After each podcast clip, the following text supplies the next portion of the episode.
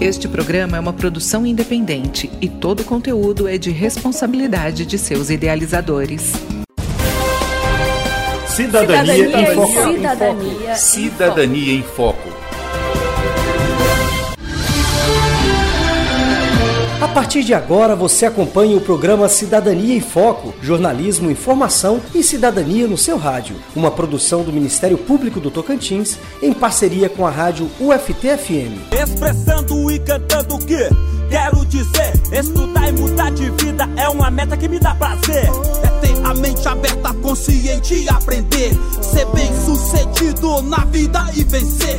Em alusão ao Dia do Estudante, comemorado nesta terça-feira, dia 11, o programa Cidadania em Foco vai falar sobre abandono intelectual, que no Brasil é considerado crime e prevê a aplicação de pena ao pai, mãe ou responsável que deixa de garantir a educação primária do seu filho sem justa causa. O objetivo da norma é garantir que toda criança tenha direito à educação, evitando a evasão escolar. A Constituição Federal, em seu artigo 208, inciso 1, garante a educação básica obrigatória e gratuita dos 4 aos 17 anos de idade, atribuindo à família o dever de assegurar à criança e ao adolescente o direito à educação. A missão do Estado é disponibilizar e incentivar o ensino. No entanto, cabe aos pais, cumprindo os deveres que são inerentes ao poder familiar, dirigir a criação e educação dos filhos menores. Para falar sobre o que prevê a lei e as situações de responsabilização, nós vamos conversar com o promotor de justiça Argemiro Ferreira dos Santos. Doutor,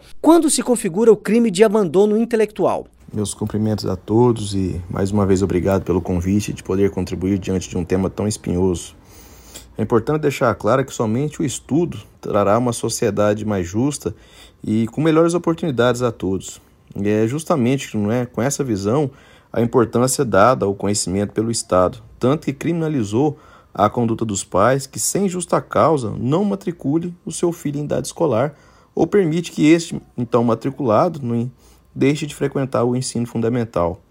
Infelizmente, esse crime não é raro de se ver tanto que tem um tratamento prioritário no âmbito do Ministério Público. Doutor Gemiro, atualmente vivemos uma situação atípica em razão da Covid-19, com escolas fechadas, ensino remoto insuficiente, principalmente na rede pública de ensino. Nessa situação, qual a orientação aos pais e responsáveis para evitar que cometam esse crime de abandono intelectual, doutor? Atualmente é importante deixar claro que não estamos sem aulas. Mesmo de forma remota, o ano letivo ocorre e é de se esperar que, de forma híbrida, prossiga no segundo semestre. Portanto, o nosso trabalho continua firme e consistente com a rede de proteção aos menores, atualizando sempre o número de alunos que mantém frequência escolar frente à participação no ensino à distância. Sabemos que das dificuldades enfrentadas nessa modalidade de estudo, contudo, o que não pode ocorrer é seu abandono. Os pais, mais do que nunca, devem acompanhar de perto a evolução dos filhos e permitir que os trabalhos transitem entre professores e alunos. Em situações de normalidade, qual é o papel da escola neste contexto? Elas devem comunicar ao Ministério Público os casos de omissão e negligência dos pais em relação aos filhos? E como age o Ministério Público nesses casos, doutor? Seja em situação de normalidade, seja em situação extraordinária como a que passamos em decorrência da pandemia, a preocupação do Ministério Público é a mesma: a chamada busca ativa por estudantes que de alguma forma se distanciaram das salas de aula, ela é ininterrupta. O diretor de escola sabe da sua importância nessa busca e dever na divulgação dessas informações aos órgãos de proteção, uma vez que estamos diante de, de um possível crime a ser investigado. E eu posso falar com consistência que essas notícias de abandono intelectual, quando chegado ao nosso Ministério Público, ela significa um procedimento aberto e uma investigação iniciada. Promotor de Justiça Agemiro, para a gente finalizar, qual é a pena para os pais irresponsáveis que cometem o crime de abandono intelectual? Nosso foco principal não é a punição dos pais diante da ocorrência desse crime. É inegável a ocorrência do crime, mas a preocupação volta-se para a educação da criança ou adolescente. As falhas, com certeza, devem ser corrigidas, o menor deve voltar a frequentar as salas de aula e ter rendimento satisfatório. E somente com esse resultado o nosso trabalho estará bem executado.